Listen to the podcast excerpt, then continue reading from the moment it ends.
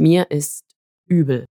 Soll ich schließlich theatralisch die Rolle dieser Frau annehmen, die im schlimmsten Zuchthaus der DDR einsaß?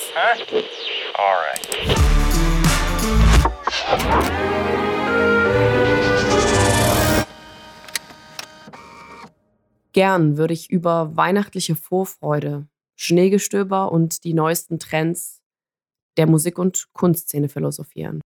Aber eine Lesung hat mir da einen Strich durch die Rechnung gemacht und das ist auch gut so. Ich bin mit dem Zug auf dem Weg nach Chemnitz, ehemals Karl-Marx-Stadt und Europäische Kulturhauptstadt 2025. Im Zugabteil textet ein älterer Herr lautstark seine Sitznachbarn mit hm, mehr oder minder interessanten Geschichten von damals zu. Dank Noise Cancelling gehe ich den Text für die Lesung, die mir bevorsteht, durch. Eva Maria Kramer wuchs in einem Pfarrhaus auf. Ihr Vater war in den 50er und 60er Jahren Pfarrer. Sie studierte in Leipzig Religionspädagogik am Theologischen Seminar und 1976 stieg sie um und arbeitete in einer kleinen Kirschnerei. Dort entwarf sie Modelle, mit denen die Firma national und international Preise gewann. Mir ist übel. Soll ich schließlich theatralisch die Rolle dieser Frau annehmen, die im schlimmsten Zuchthaus der DDR einsaß? Sie war ungefähr genauso alt wie ich, als ihr sechsmonatiges Neugeborenes von ihr weggenommen und durch die DDR zwangsadoptiert wurde. Eva Maria Kramer und ihr Mann kamen in unterschiedliche Gefängnisse und sollten dort so die Vorgehensweise des Staates zersetzt werden. Ihr Schicksal der Zwangsadoption teilte Eva Maria mit knapp 80.000 Bürgerinnen und Bürgern der ehemaligen DDR, die als politisch Andersdenkende mit Erziehung durch Arbeit in Zuchthäusern und in Gefängnissen auf Linie gebracht werden sollten. Über Weihnachten 84 war ich in der U-Haft. 85 im Frühjahr muss ich nach Hoheneck gekommen sein. Jedenfalls über Weihnachten war ich noch in Zwickau in der U-Haft. Dort war ich in Dunkelhaft und in Einzelhaft. Also das kann sich ein Mensch nicht vorstellen. Ich habe Tag und Nacht geheult und geschrien nach meinem Kind und wollte wissen, wie es ihm geht. Da hast du nur noch an den Geräuschen vom Hof gehört, welche Tageszeit ist. Es war finster. Tag und Nacht finster. Also wie ein Tier. Wie ein Tier mussten wir leben. Auszug aus einem Interview. Ich gehe im Zug sechs Seiten Interview durch, das der Pfarrer H. Bartsch erst kürzlich mit Eva Maria führte.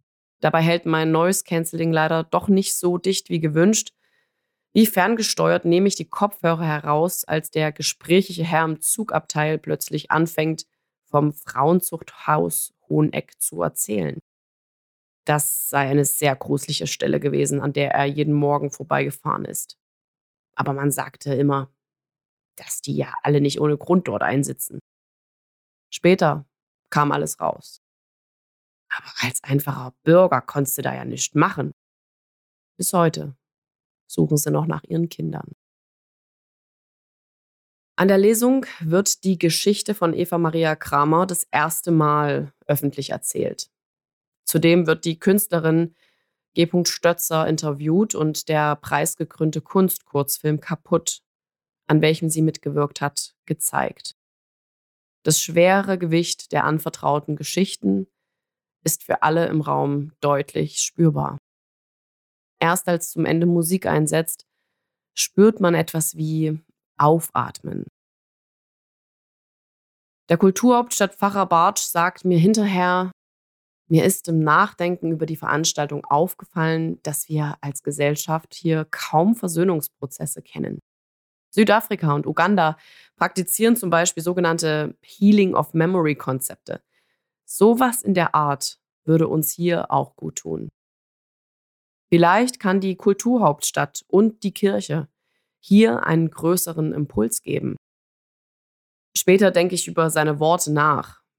Befinden wir uns nicht genau in diesem Riss von Kultur, Kunst und Glaube?